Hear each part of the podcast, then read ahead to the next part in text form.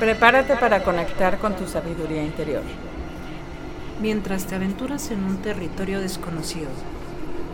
Bienvenidos, a Spirited Sisters.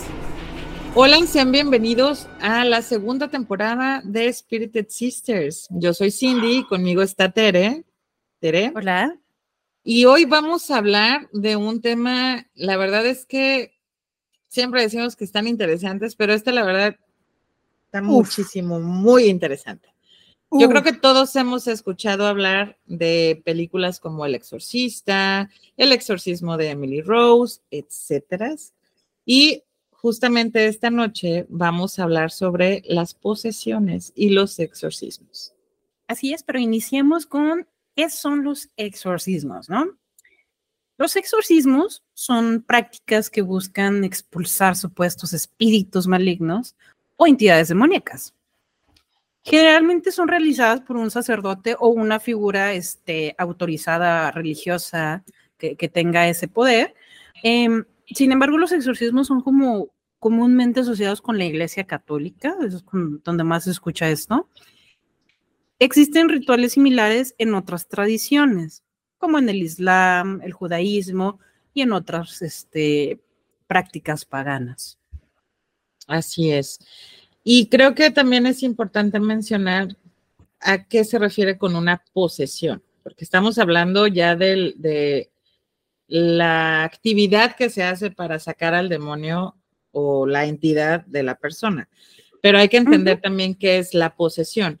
Eh, la posición, la, la posición, la posesión, bueno, sí, porque también el demonio se posiciona dentro de la persona. Ah, ¿verdad? Eh, sí, sí, este. continúa.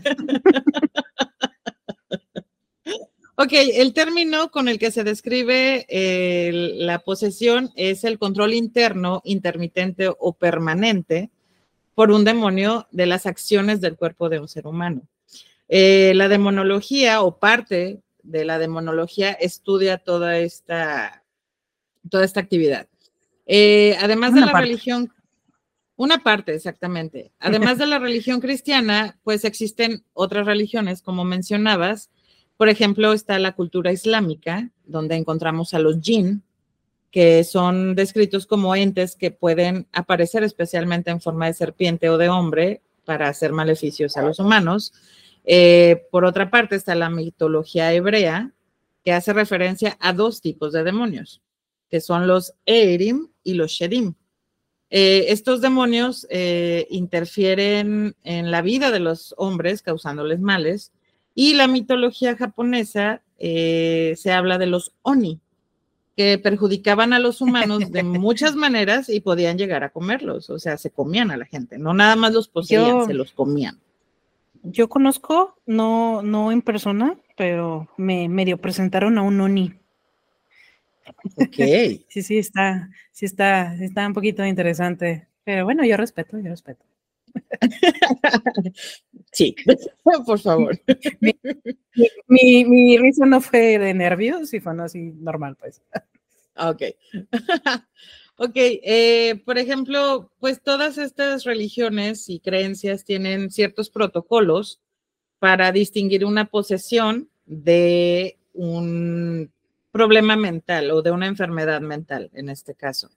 En caso de la religión católica, eh, solo se procede al ritual del exorcismo una vez que un psiquiatra haya tratado a la persona y haya eh, quitado de la mesa cualquier tipo de enfermedad mental. Entonces ya la iglesia se mete. Mientras, no.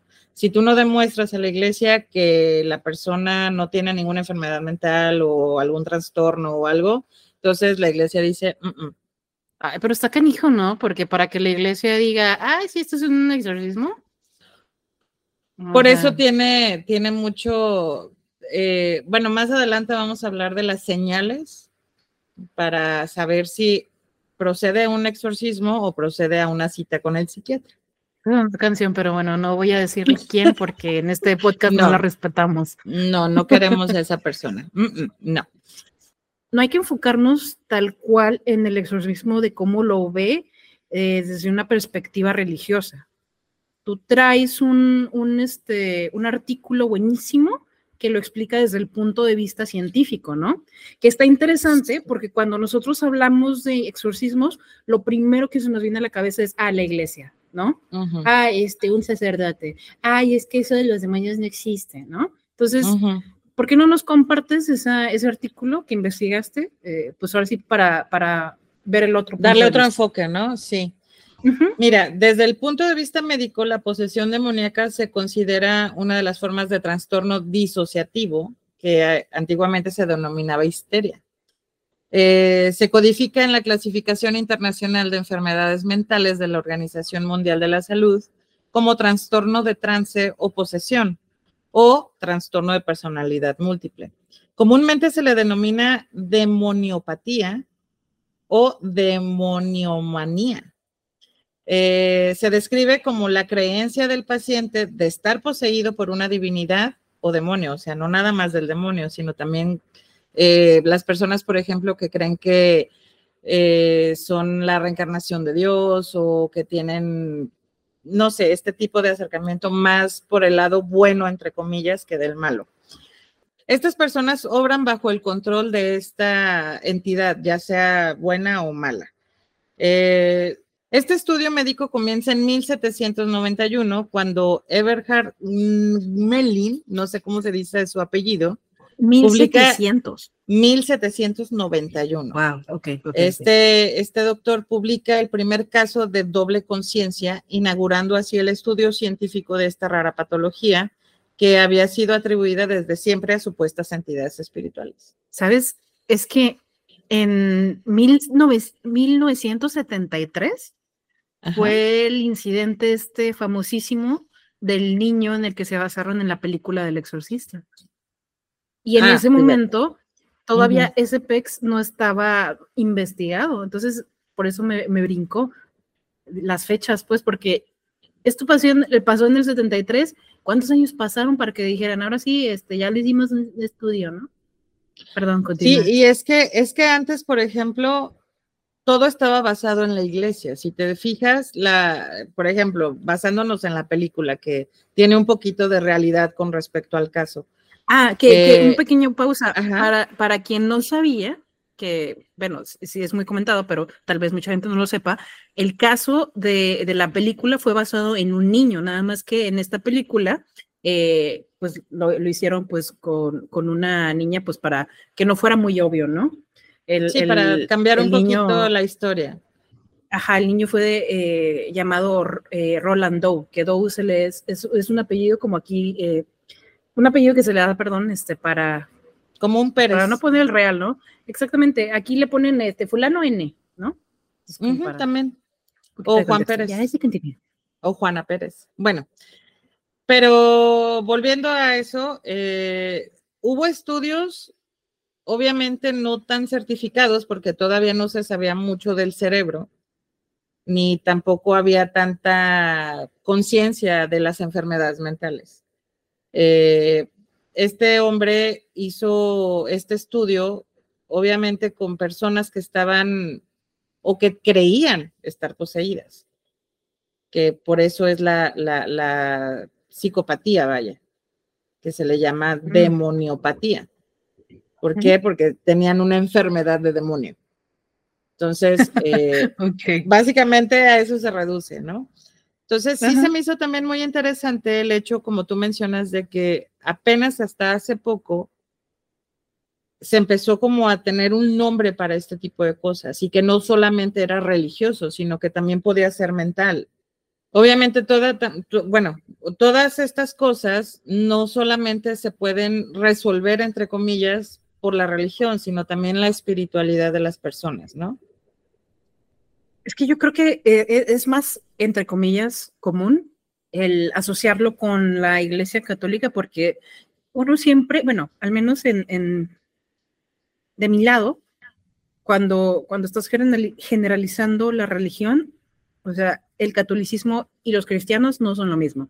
Y malamente uno utiliza o cristianos o este, católicos, ¿no? Cuando o sea, son, son, son diferentes. Entonces, pues no sé, uno generaliza. Porque ahorita que dijiste eso de Japón, pues la verdad es que yo no he visto, yo no he visto o o documentales o, fuentes de posesiones en, Japón, ¿no? Porque, no sé, o sea, o en otros lados, ¿no? Y por ejemplo, en Japón, ahorita que lo mencionas, también es bien sabido, ya lo hemos comentado, eh, que son muy creyentes de fantasmas, de demonios, tienen sus propios demonios. Entonces, no creo realmente que tengan como un, ah, un exorcista de, demonios o de, ¿cómo se llaman estos? De los, de los Oni, ¿no? O sea, ay, me poseyó un Oni, deja, voy a hablarle al exorcista, ¿no? O sea, no, no existe eso. Hasta mi conocimiento, vaya, no quiero decir que no, es, no existe tal cual, pues, pero porque yo la otra vez estaba viendo un video de esta mujer Beristain, ¿cómo se llama? Ana María Beristain, una, chava con rastas. Bueno, e, ella fue a hacer una entrevista al, mercado Sonora y hay un, pues hay personas que dicen que, ellos este, eh, hacen exorcismos, o sea, y no tienen título de nada, simplemente es, no, yo estudié esto y bla, bla, y pues yo ayudo a la gente. Dices, sí, pero como dices, normalmente escuchas exorcismo, piensas en el Vaticano, en el permiso que da el Vaticano, etcétera. Eso, y, eso, ¿no? Ajá, entonces no creo, eh, yo, bueno, yo en mi, en mi punto de vista muy personal, este, no creo en mi punto de vista personal que solamente la iglesia pueda hacer este tipo de prácticas. A lo mejor sí por el lado de que estas personas estudian y realmente se, se, empapan de toda esta eh, conocimiento y etcétera, ¿no? Pero estamos hablando de que, por ejemplo, los exorcismos católicos pues utilizan oraciones católicas.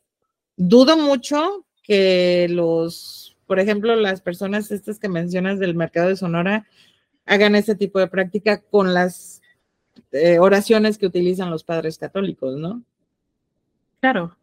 Y, si te fijas, creo que eh, si ya nos ponemos a, verlo desde un lado un poquito más racional, ¿por qué una persona que trabaja en un mercado, por ejemplo, que es bruja o lo que sea, puede hacer exorcismos y, por qué, por ejemplo, los sacerdotes dicen que únicamente los especializados, porque lo demás son charlatanes, pero al fin y al cabo, si ayudan a estas personas, entonces es el poder de la mente, ¿no? Es el poder de, yo sé lo que estoy haciendo y tú no, o sea, el poder del, ¿cómo se dice? De, willpower, um, el poder de...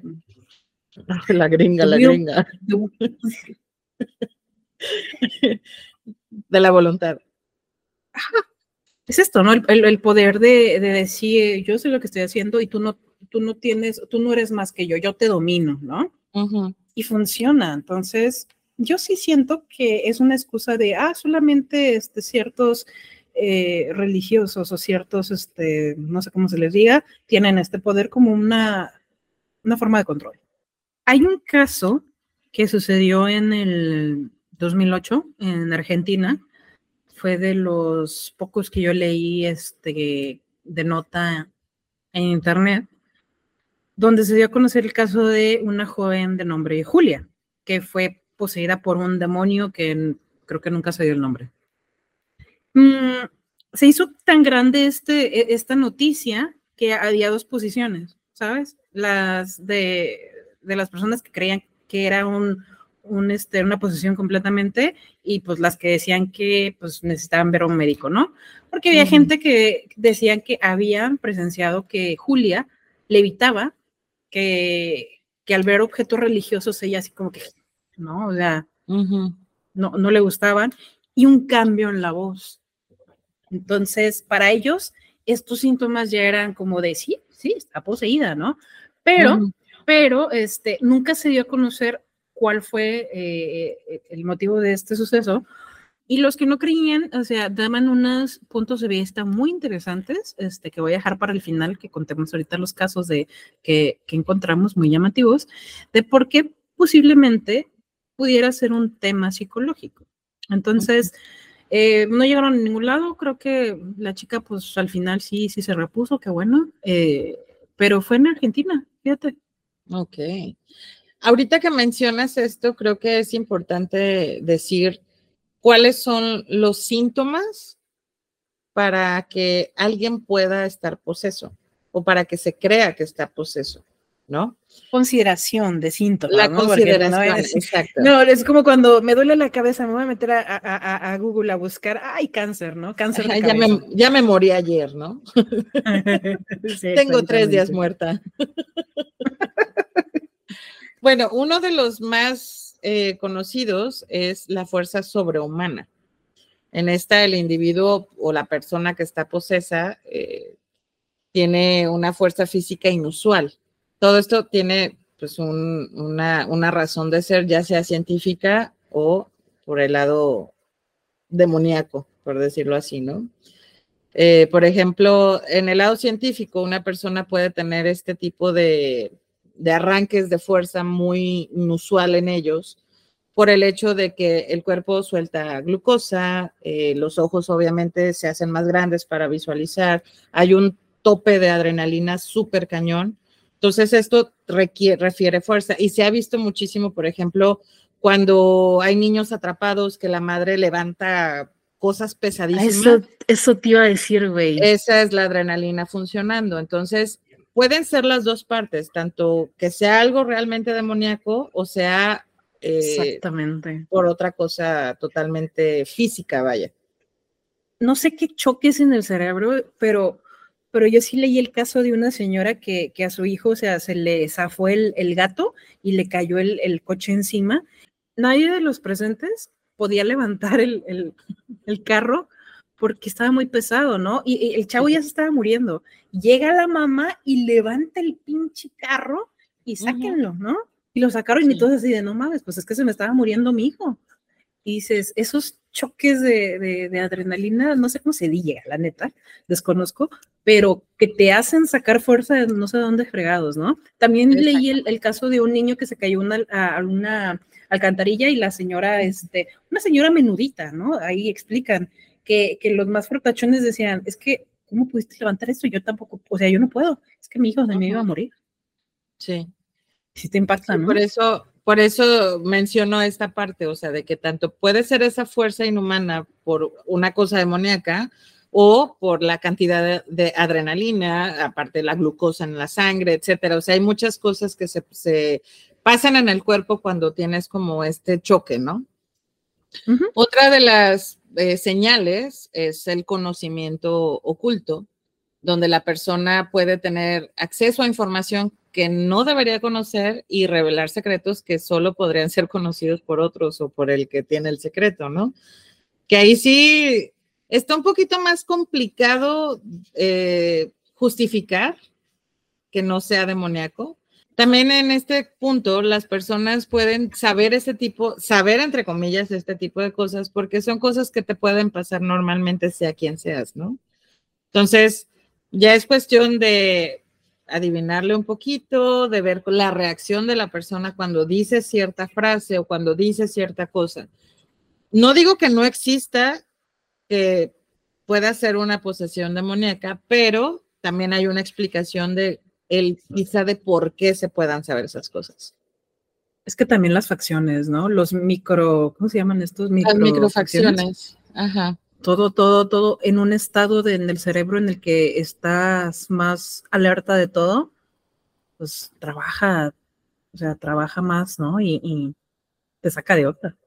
Otra de las señales eh, son los cambios de personalidades. Estos pueden ser cambios drásticos en la personalidad, como alteraciones en el tono de voz, cambios bruscos de humor y comportamientos violentos.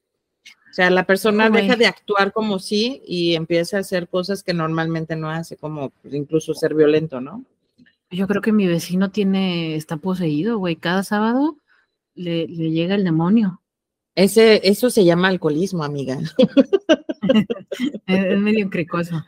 Ahí está, mira, eso es drogadicción y alcoholismo. Se, le, se le mueve la mandíbula bien raro. Como que, como que se traba, ¿no? Se, se glitchea. Pero, pero fíjate que también dices, es, es, como el primer punto, ¿no? Que mencionaste, porque yo he visto los típicos videos de las Karens y los Karens macho de Estados Unidos, de cómo se transforman por su pinche, no quiero decir que es bipolaridad, ya ves, eh, pero, o sea, por que estoy enojada y, no, o sea, les cambia la voz muy cabronamente que dices, señora, ¿qué le pasa? A lo mejor es una cara poseída, no sabemos.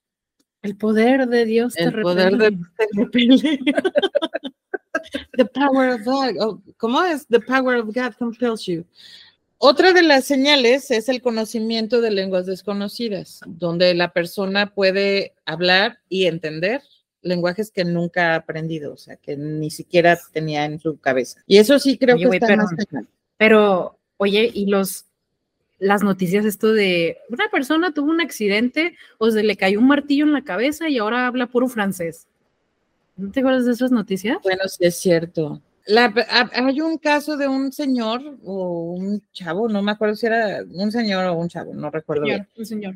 De un señor que, que, tuvo un accidente y de repente de ser el más burro de la vida, pues, se hizo un matemático súper famoso. Sí, sí, sí. Era son, casos reales. Este, este, es el de, la, el de, la, chica que hablaba un perfecto francés, o sea, que no se podía mm, comunicar en otro idioma y le costó trabajo este, aprender inglés de nuevo. Pero fíjate, por ejemplo, en ese tipo de casos, no sé, como la otra vez hablamos de vidas pasadas, hay una teoría que dice que hay almas que están esperando a que un cuerpo fallezca para volver a renacer en ese instante, en una persona que ya tiene una vida. ¿No crees que pudo haber sido algo así en ese caso? De que a lo mejor era una francesa que andaba perdida. Ay, no sé, te voy a decir una cosa. A mí me da mucho, me da mucho kiki esa teoría, la neta. Porque siento que son, supongamos, ¿no? Supongamos que son como almas que no tienen el permiso de hacer eso, ¿no? O sea, te estás metiendo con el cuerpo aquí. Ay, no sé, no sé, me da mucho kiki esa teoría. Sí la he escuchado, pero se me enchina la piel porque digo, sí, de plano la ignoro. no me gusta. Ok. No sé, la verdad no sabría decirte. Pero en este sentido, por ejemplo, hablando de, las posesiones y todo eso, ¿tú cómo, cómo crees que funciona esto de saber lenguas? Y es que no nada más las saben, o sea, no es como que, digo, yo puedo cantar o decir una cosa en, en francés o en italiano o en japonés y no tengo ni pinche idea a lo mejor de lo que estoy diciendo, pero estas personas sí entienden qué están diciendo y entienden cuando les hablan en ese idioma. Entonces, ahí como, ¿qué estaría pasando? ¿O cuál es tu teoría sobre esto? No sé, la neta es que yo sí siento que hay un, una perturbación en la Matrix. o sea, sí, yo sí creo que hay, hay, hay una actualización que no debió de haber sido. Eh, no sé, no sé, y por eso me impacta, ¿no? Porque dicen, no es lo mismo que yo diga, hey, je suis fulanita, porque se me escucha que no es mi lengua nativa, ¿no? Je suis Tere, y je m'appelle Tere, ¿no? Aún alguien, o sea, no sé, la neta no sabría decirte, pero sí se me impacta muchísimo porque son historias reales, documentadas, que existen y dices, no hay manera de que esto se lo haya inventado, no sé, el, el rincón del vago, ¿no? Wattpad. Wattpad. Wattpad. Sí, no, es que, la, niña, la, niña, de 13 años ya salió de, de, vacaciones, ya va a subir capítulo nuevo. Exactamente, lo estoy esperando con ansias. Ahora, también hay otra, eh, otra señal que es, es la aversión a lo sagrado. ¿Qué significa esto? Pues son esta extrema aversión a objetos como crucifijos, imágenes religiosas, incluso el agua bendita, que muchas de las pruebas que hacen es utilizar agua corriente y hacer como que, ah, es agua bendita y a veces la persona ni siquiera se inmuta, ¿no? Pero toman la que es la real y tiene hasta heridas la persona, ¿no? O sea, de lo poco que conocemos sobre este tipo de prácticas, se ha sabido que el agua bendita hiere la piel. O sea, no es nada más como que te la viento y dicen, ah, no, agua bendita, sino que saben discernir entre el agua corriente que usan y el agua bendita que llevan. Entonces, sí es como, mm, no lo sé. Mira, yo ahí sí estoy en un por ciento de que sí y no, porque yo sí siento que este PEX es más mental, porque, por ejemplo, una persona que es este, mm, a ver, otra religión que no sea la católica, no sé, ah, ah, ah, que es del Islam, por ejemplo, ¿no? Si le pones tú un crucifijo, o sea, ¿cómo se va a inmutar si ni siquiera, o sea, ellos creen en eso? Entonces, yo sí siento que este PEX es más mental y más este, asociado a algo católico, cristiano. A la creencia que, tiene la persona, ¿no? A la creencia, ajá, exactamente, ¿no? Y, te lo digo porque en algún momento, te digo porque en algún momento, este, leyendo sobre la realidad de los Warren, ellos utilizaban mucho a gente creyente, ¿no? Y usaban su, su creencia justamente para, para hacer este tipo de shows. Entonces, digo, ¿cómo le hace a alguien que es eh, hindú o alguien de otro tipo, no? Sí, pero por ejemplo, ahí te va, nomás así como para causar controversia. ¿Cómo sabe la persona que sí están utilizando, por ejemplo, en este caso, agua bendita? Es que ahí te va, güey. No sé si en algún momento leíste y sí traté de buscar, pero no encontré más que puros foros de, gente que pone su opinión tipo Reddit, ¿no? Ok. Eh, que hay ocasiones que eh, si ponen algún tipo de químico, obviamente no un, ácido, ¿no? Claramente, pero un tipo de líquido que hace que sea como que con tu piel, que te cause tipo, ay, ¿cómo se llaman estas ronchitas rojas? Este, como, una alergia o algo así. Una alergia, exactamente, ¿no? Entonces, pero esta es la gente que, que busca nada más hacer un teatro, ¿no? Pero también estoy en el otro lado en el que digo, ¿cómo nace el agua bendita? No, no sale del cielo, ¿no? Si no la avienta Diosito y te dice, ahí está el agua bendita, ¿no? O sea, es agua que con lo que sea que recita el sacerdote la hacen bendita, ¿no? Tanto así que hay este, libros para este, brujería que dicen cómo hacer agua bendita, ¿no? No necesariamente un sacerdote. Tú la estás programando, tú estás diciéndole, bueno, tú vas a eh, servir para esto. Es como el agua de luna, el agua de sol, el agua de lluvia, el agua de tormenta, ¿no? Entonces tú también la estás activando yo también sí creo que, tiene mucho, no sé, tiene mucho que ver eso. Mm, pero... O sea, al final de cuentas nos estamos yendo otra vez a lo mismo, es cuestión de, de la creencia de la persona. Claro. O sea, en pocas palabras, sí, pues sí tiene sentido. Y fíjate que en algún momento, eh, este es un tema ya pasado, pero justamente acabo de ver un, un video que decía un señor, ¿no? Yo he soñado, y decía soñado, entre comillas, porque sí he sentido que he tenido un tipo de casi abducción, porque he visto grises, he visto grises en mis sueños, así lo tomaba él, pero yo estoy consciente eh, en ese momento y digo, tú no tienes mi permiso, no me puedes llevar. Y voluntad es que si yo te doy permiso, me asusto y digo, ay, pues lo que tú quieras, pero no, yo estoy consciente y no tienes mi permiso. Y nomás los ve y se van y no le hacen nada. Entonces, yo creo que aquí entra mucho el poder de la mente. ¿no? Y, el poder de la mente es más grande de lo que creemos. Ahora, también está la repulsión hacia la oración, que esto pues está muy obvio, ¿no? O sea, las oraciones. hasta, yo. El reaccionar de manera negativa a, Yo escucho a, mis tías, yo escucho a mis tías y digo, ya cállese, señora. Le traigo una silla y asiéntese, ¿no? Bueno, pero eh, hablando de esto, es como, eh, está, no es nada más como de, cállate, no quiero escucharte, o sea, se ponen violentos o violentas las personas que, que están escuchando el recitar constante de estas oraciones para sacar a la entidad dentro de, de esta persona, ¿no? Que creo que también si me estuvieran rezando lo mismo, también hasta yo me encabronaba, ¿no? Como decía, cállate. Sí, es que es, es, eso exactamente. O sea, llega un punto en el que lo repiten tanto, porque acuérdate que dicen, ¿no? Este, fulanos, este, conmigo y no le hagan caso y repitan, y repitan, y repitan, y repitan, ¿no? O sea, imagínate el, grado de estrés de ya cállate, ya. Sí, no, y si está endemoniada, yo creo que es el demonio dice, ay, no, ya me voy, ya. Ya, me hartaron, ya estuvo, muy densos.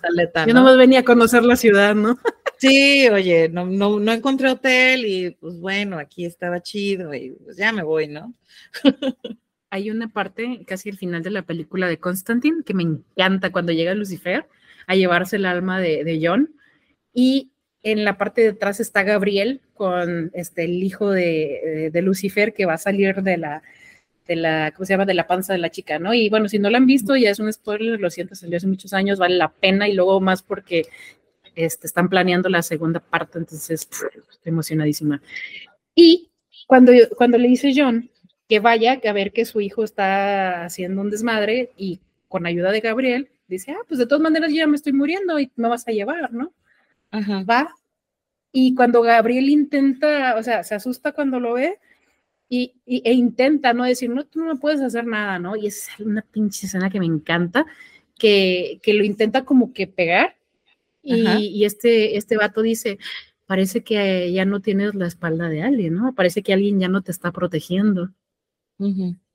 Y eso cuando con la pura manita, así como de, shh, con la pura energía la hace hacia atrás y la manda a la fregada, ¿no? Esa, esa escena se me hace tan épica. Bueno, entonces, yo creo que puedes rezar lo, lo que quieras, pero, pero mu- mucho depende de qué tipo de persona seas, ¿no? O sea, Claro. entonces, Sí, y, y bu- bueno, hablando de todas estas señales y eso, obviamente también está esta parte en la que el poseso eh, accede a estar con la entidad.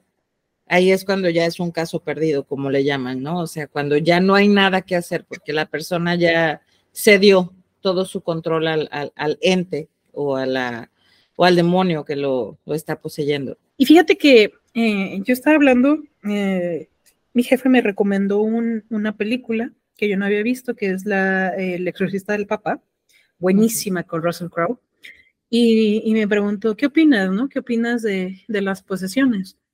Y, y yo tenía un punto de vista, más adelante vamos a hablar un poquito de eso, pero tenía un punto de vista en el que en esta película, uf, o sea, se la recomiendo muchísimo, pero no voy a dar spoiler porque al fin y al cabo en el tráiler sale que eh, el- un niño está poseído, ¿no?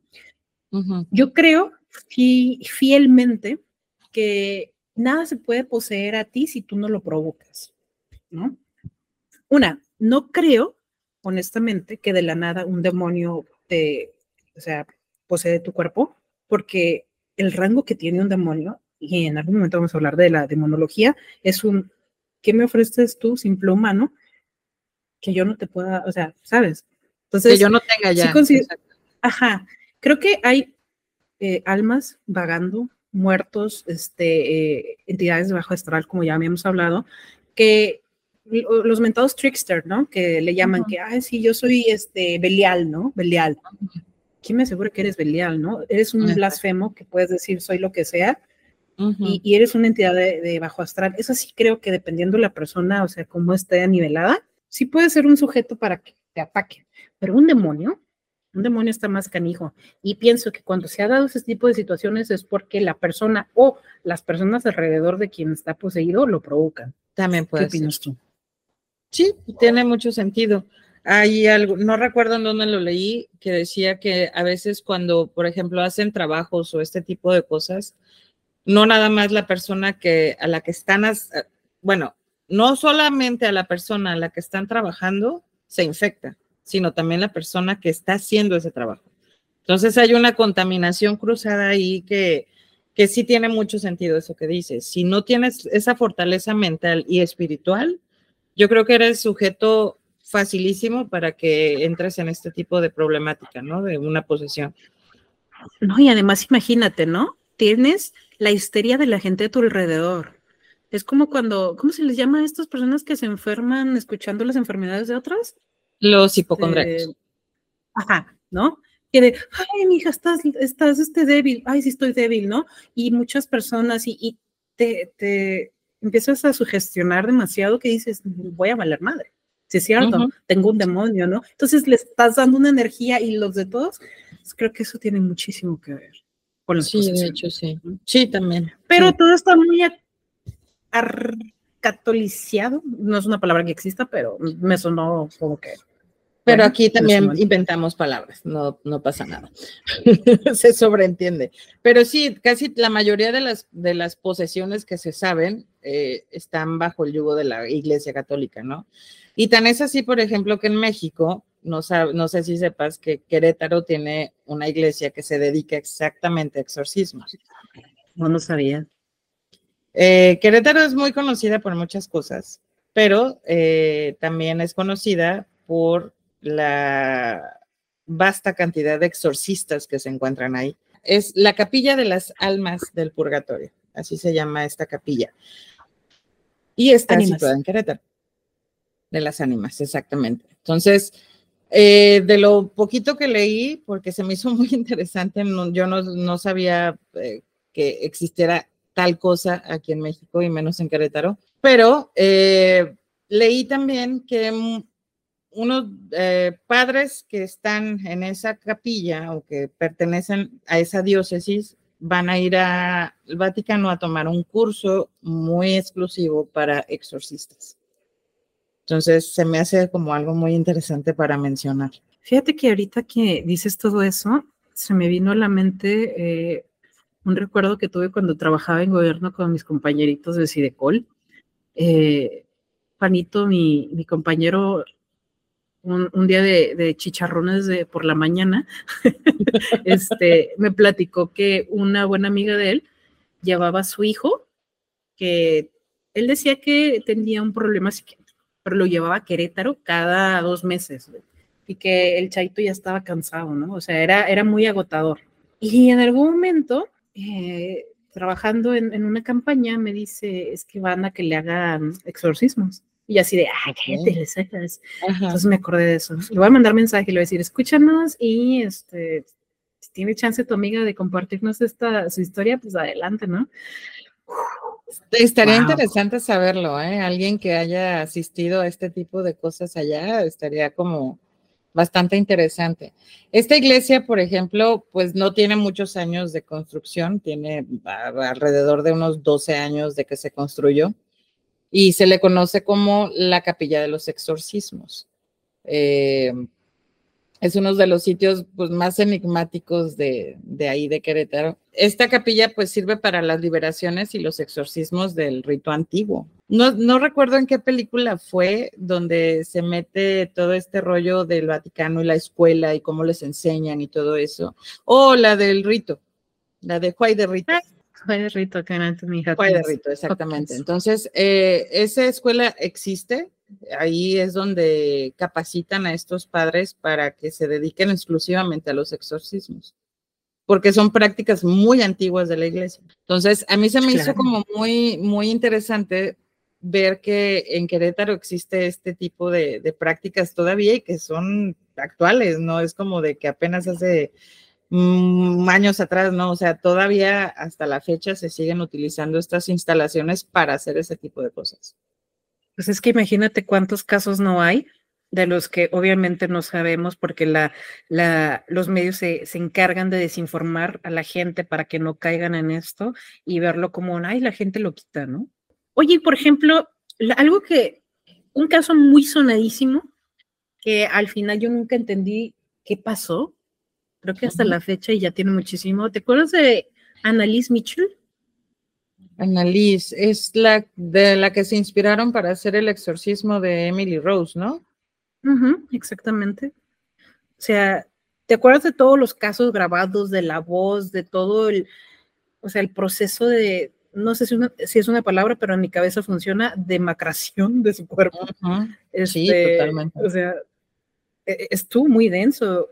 Muchos decían que era un tema de enfermedad, pero dices, ¿qué enfermedad? ¿O, o qué pasó? ¿O qué fue? ¿No? Esa, esa, esa película está muy densa por los audios y todo lo que la gente puso a vista de todo público, ¿no? Sí, que de hecho mucho de esos audios se utilizó para la defensa del padre, que al final de cuentas pues fue, este, pues sí, se le hizo un juicio, porque al final de cuentas fue, lo consideraban como un homicidio por negligencia, por el hecho de que decían que no había tenido la, mm, vaya, que no se había atendido a esta mujer como debería por, un, por una enfermedad mental y no porque tuviera demonios adentro, ¿no? Porque era ¿Cuál es una teoría? cantidad endemoniada de demonios que supuestamente tenía adentro. Era una legión, ¿no? La que tenía una Sí, legión. de hecho. Entonces, eh, la causa de muerte de esta mujer, por ejemplo, se puso como deshidratación y eh, deshidratación y malnutrición. O sea, que había dejado de consumir alimentos y fue, una tipo, fue un tipo como de inanición, vaya. Dejó de comer, dejó de tomar agua, etcétera. Y por esto fallece, ¿no? Pero, eh, no sé, a mí se me hace como muy drástico solamente decir que fue una enfermedad mental que no se, que no se trató correctamente. Porque, mira, para empezar, había psicólogo, había psiquiatra y había médico dentro de todo este contexto del exorcismo.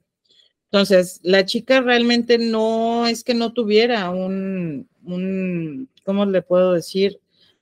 Que no la hayan tratado médicamente, no lo creo, porque había médicos dentro de todo este rollo del exorcismo. Pero no quiero decir que sí creo que haya sido una poseída, pero sí.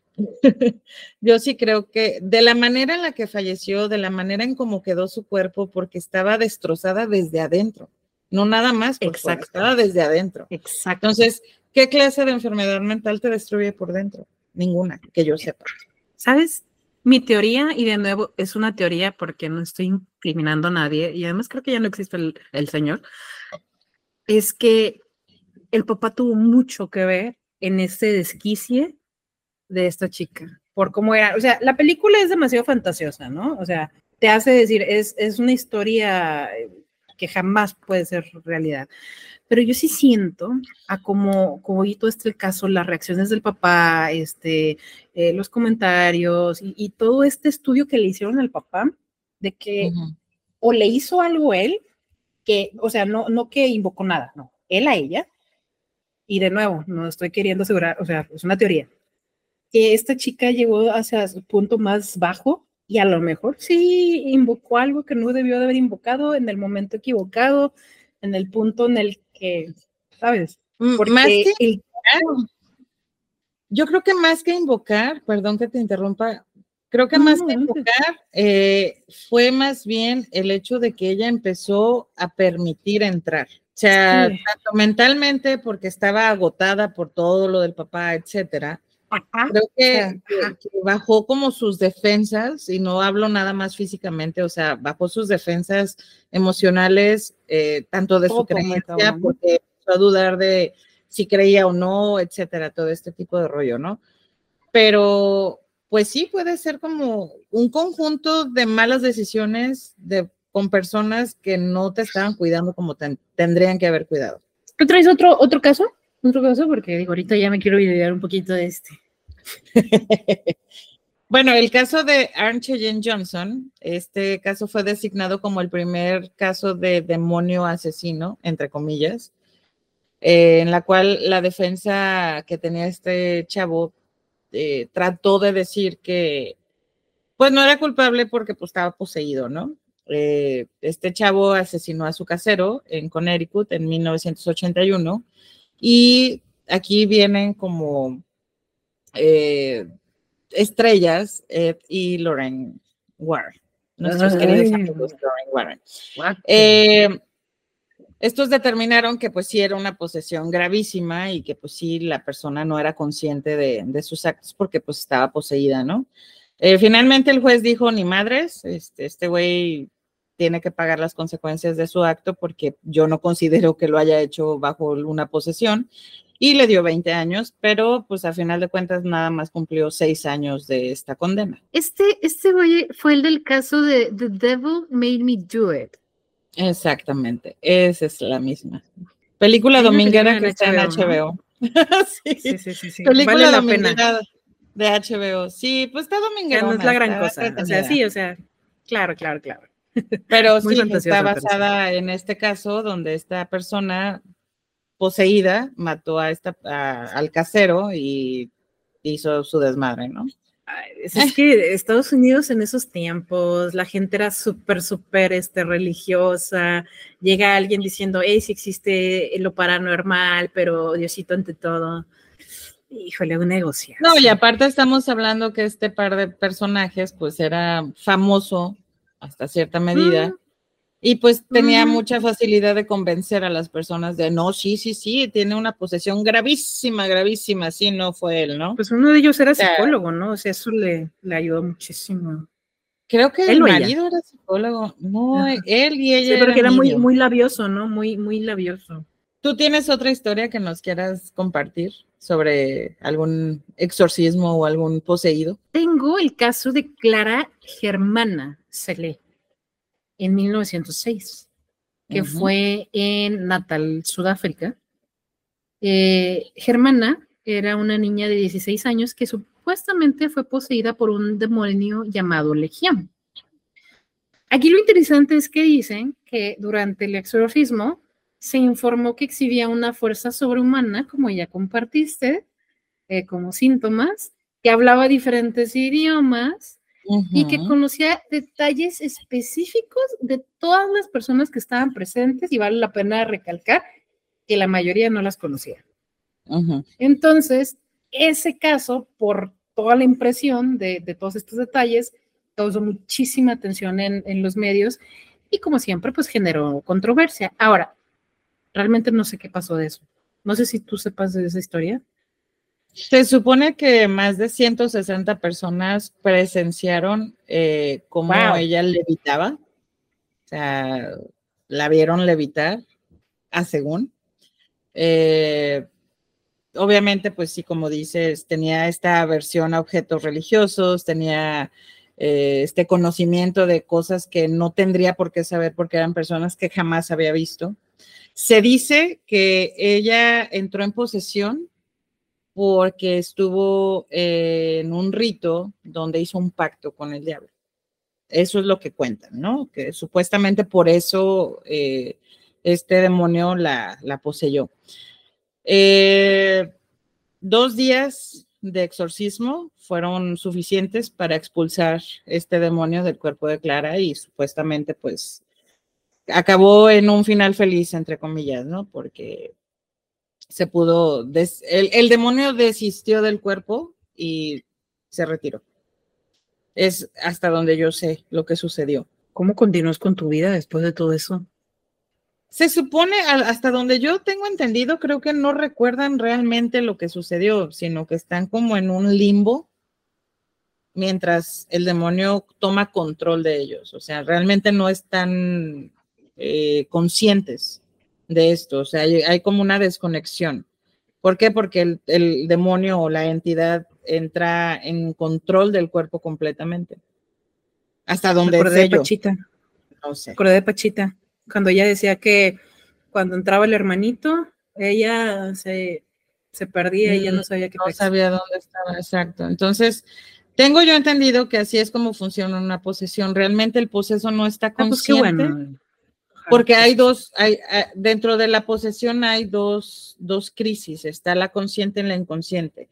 Cuando entra el cuerpo en crisis es cuando la persona dice, pues, ¿qué me está pasando? Porque tengo heridas, porque todo el mundo me está rezando aquí alrededor. Y otra cuando empieza el demonio o la entidad a tener el control y es como de, pues, me la pelan todos, ¿no? Y la persona, pues, se desconecta. Dos crisis, la de, las, la de los 27 y la de los 40. Ándale, algo así. Entonces, no sé, tengo yo entendido que sucede eso, realmente el poseso no tiene recuerdo porque, por ejemplo, el niño este de, donde se inspiraron a hacer la del exorcista, él no tiene recuerdo absoluto de lo que le sucedió. O sea, tiene recuerdos vagos de cuando volví en sí y decía, pues tengo hambre, quiero comer, eh, ¿por qué no fui a la escuela? O sea, él tenía como este rollo de pues su continuidad, ¿no? Cuando el demonio, pues obviamente volvió a tener control del cuerpo, pues el niño pues, dejaba de tener conciencia. Oye, ¿y sería verdad esta parte donde hace pipí, la mamá la agarra de la cabeza? Ah, no, esa es la de Scary Movie, ¿verdad? Perdón, me equivoqué. Creo que película. estás confundiendo película. que la agarra periodicazos. mira, no sabemos, no sabemos.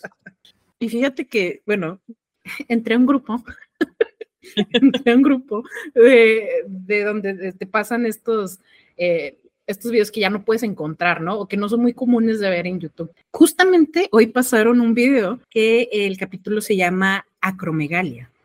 Bueno, para quien no sepa, eh, la acromegalia es una enfermedad algo extraña, crónica, que es causada por la secreción excesiva de la hormona del crecimiento. Y se me hizo muy interesante porque el episodio habla como, eh, al menos hay unas partes del episodio donde lo dicen, ay, es que esto es un, un castigo de Dios o qué hiciste o, o a qué invocaste, ¿no? Entonces, yo, yo me imagino, ¿no? Que en estos, en los tiempos en los que no, no sabían nada de esto, una persona con esa enfermedad, o sea, imagínate todo lo que tenía que vivir, ¿no? Ahorita que mencionas eso de la acromegalia, tú me llegaste a platicar sobre un caso de la mano peluda.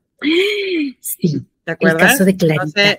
Exacto, no sé, para que nos cuentes un poquito de esa historia, porque sí está, tiene que ver con el tema de hoy. No crean que nos estamos desviando tanto. Uh, claro, claro, claro. Justamente por eso iba.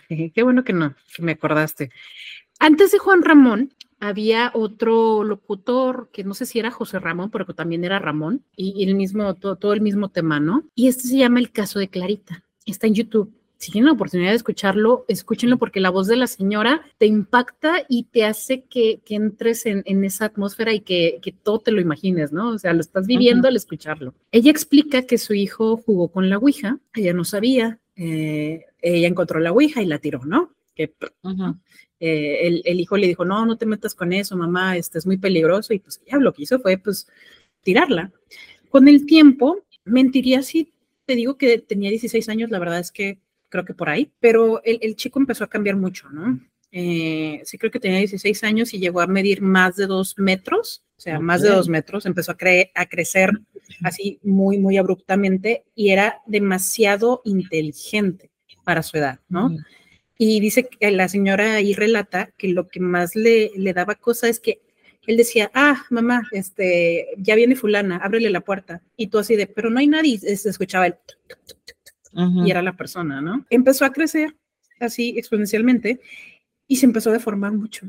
Se empezó a deformar mucho porque estaba súper delgado, eh, se le notaban los huesos, obviamente, y entonces altísimo, delgado, imagínate, ¿no? Cuando se te empieza a, marcar el, cráneo, o sea, se ve impactante, ¿no? Un tipo de Slenderman, se pudiera decir, como del, físico. Probably. Ajá, Con cara, obviamente, pues, ¿verdad? Y dice que una vez, claramente, una vez que entró a su cuarto, lo, lo vio levitando, lo vio levitando y, ella estaba impactadísima. Y en ese momento que está haciendo la llamada, se escucha, obviamente, pues por el, el tema, ahorita, o sea, ya le pusieron música de fondo y van a escuchar, oh, ¿no? O sea, eso es algo que le pusieron pues para causar más, intriga. Pero sí se escucha, más impacto, exactamente. Eh, sí se escuchaba un, uh, así, la voz del chavito, una voz así como, no te puedo decir que es gutural, pero una voz como muy anciana, cansada. Y dice, ay, señor, dice, no me lo va a creer, pero ahorita mi hijo está, o sea, no está caminando, está flotando y está caminando de un lado para otro y no me acuerdo de si dijo que estaba, este, caminando por la pared, pero la voz de la señora te hace meterte demasiado en esa historia.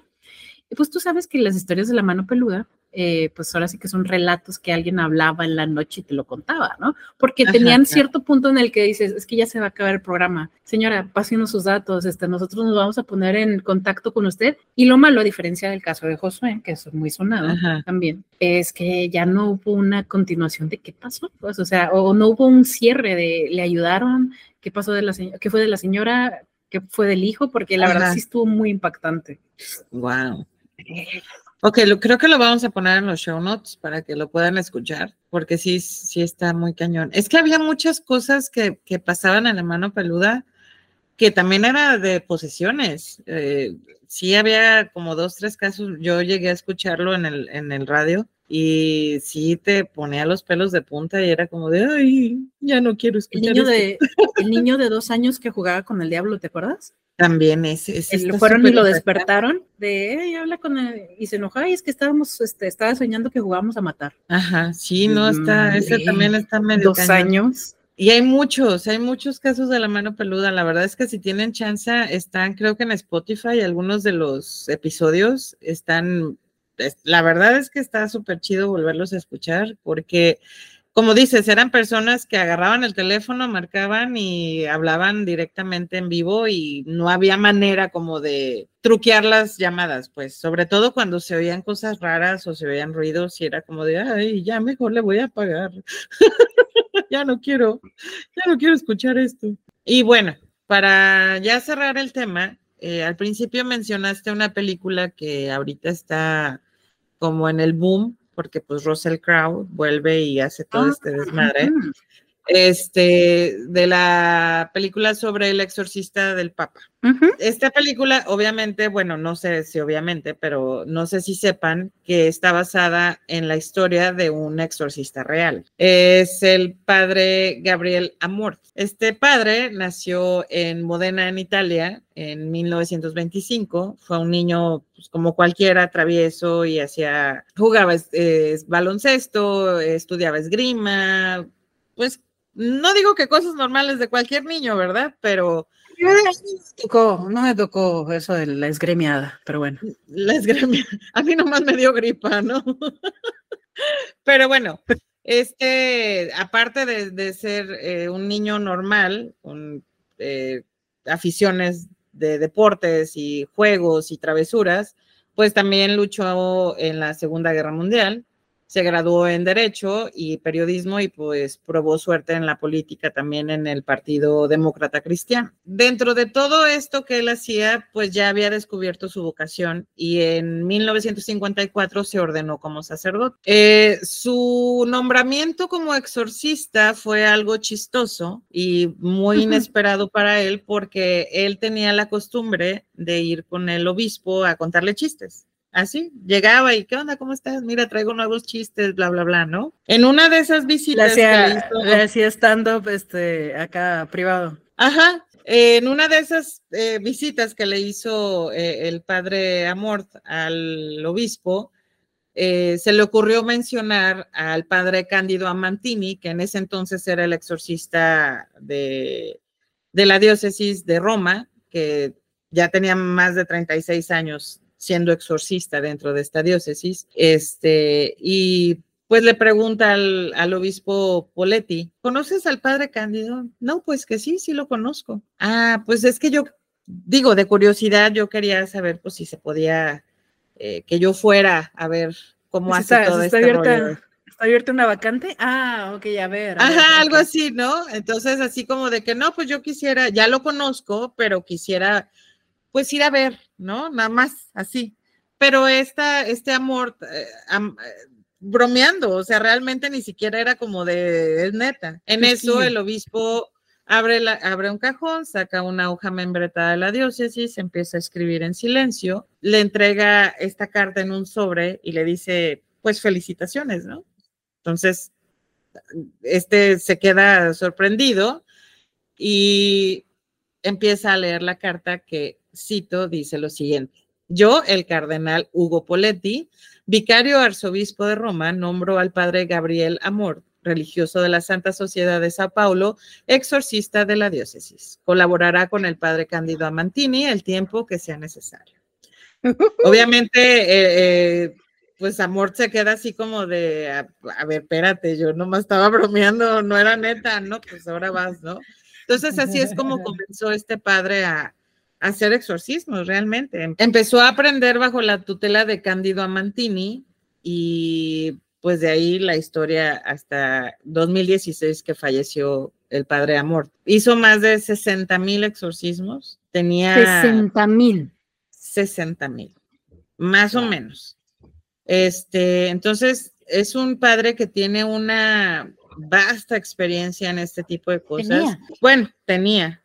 Dejó mucho legado porque aparte de, de, hacer los exorcismos, escribió muchísimos libros hablando sobre todo este tema, pero de una manera no, sí religiosa, pero muy, muy real, ¿sabes? Sin esta onda mágica de Dios me salva y todo esto, o sea, realmente tenía una, pues tenía una estructura muy básica este padre, entonces se me, se me hizo muy interesante que ahora hayan hecho esta película basada en la vida de este hombre, que obviamente la película tiene sus tintes hollywoodenses, claro. como tiene que ser, pero la historia de vida de este padre sí es muy interesante. Y, y, hay videos en YouTube, ¿no? Donde eh, justamente él, él este, platica que le tocó, obviamente, no conocer así, este, eh, literalmente, al rey del infierno. ¿no? Exactamente.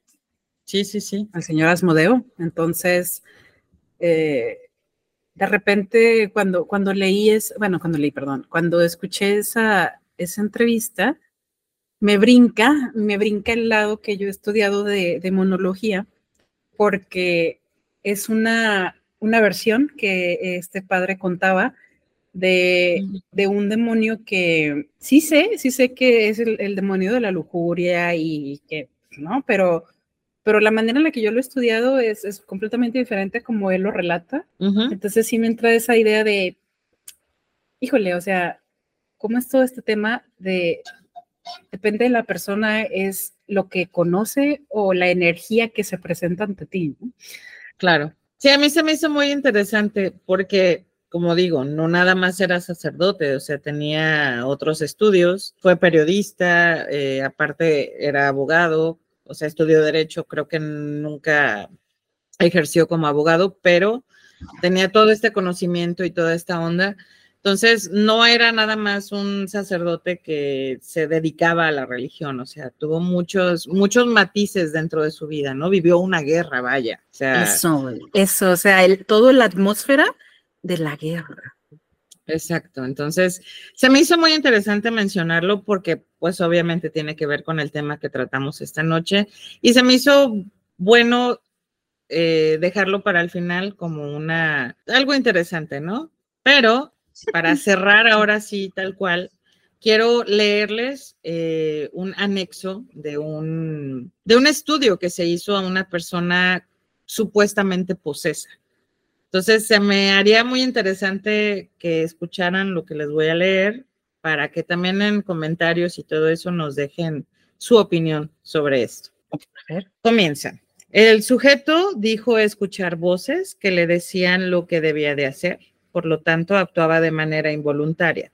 Además de que las mismas lo hacían tener pensamientos negativos, que lo obligaban a quedarse horas en cama y vivir en un estado deplorable de la salud. Los síntomas más frecuentes asociados al diagnóstico de esquizofrenia incluyen ideas paranoicas y alucinaciones auditivas, o sea, oír voces en la cabeza. No escuchar voces nada más, en la cabeza. A menudo las personas se comportan de una forma extraña como consecuencia de estos síntomas. Es frecuente que estos dos síntomas principales asocien ansiedad y depresión.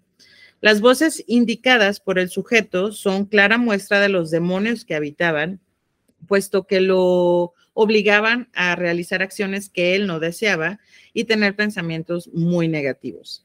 El sujeto obtuvo una fuerza sobrenatural al momento de que un padre católico quiso intervenirlo por la supuesta posesión demoníaca. Bajo situaciones de alerta o emergencia, la adrenalina es una hormona vasoactiva secretada por las glándulas suprarrenales que tienen efectos fisiológicos como aumentar la concentración de glucosa en la sangre, aumentar la tensión arterial, aumentar el ritmo cardíaco, dilatar la pupila para tener una mejor visión, aumentar la respiración, aumentar la fuerza, etc. Un demonio, al poseer a una persona, este tiene control sobre todo su cuerpo y al ser seres de un mundo espiritual tiene una fortaleza mucho mayor a la del ser humano.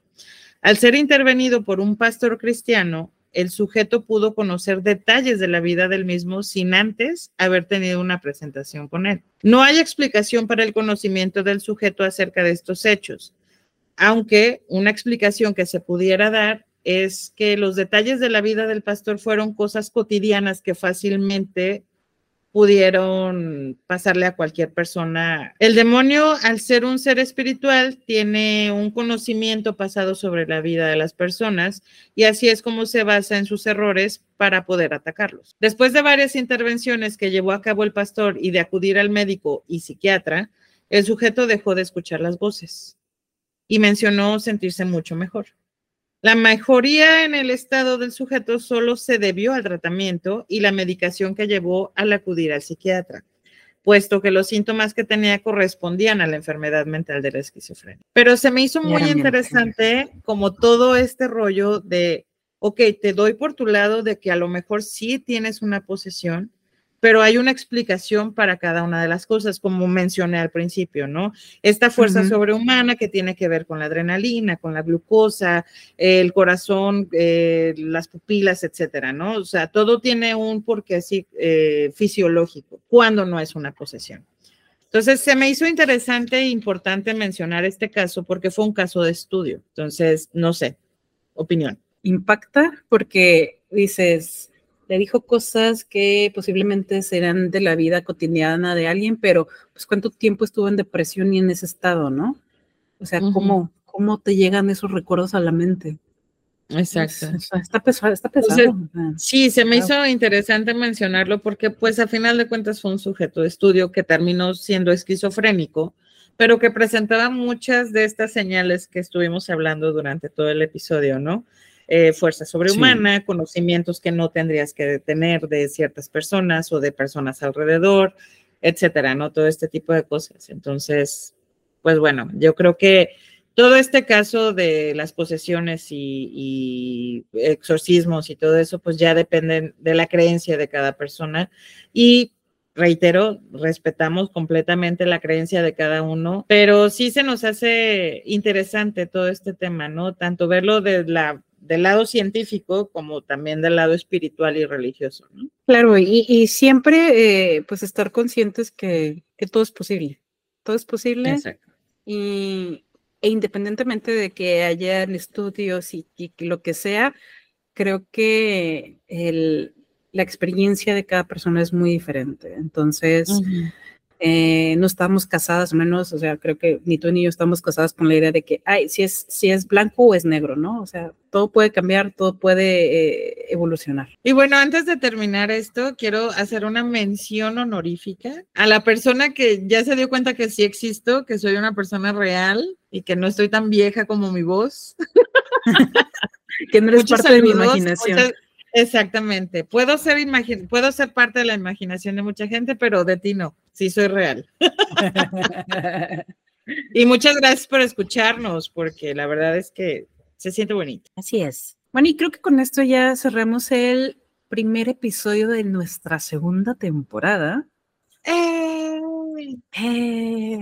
vamos a traer más capítulos así de emocionantes. La verdad que le estamos echando demasiados kilos para para venir bien, bien documentadas. Sí, aprendimos la lección muy bien. Este...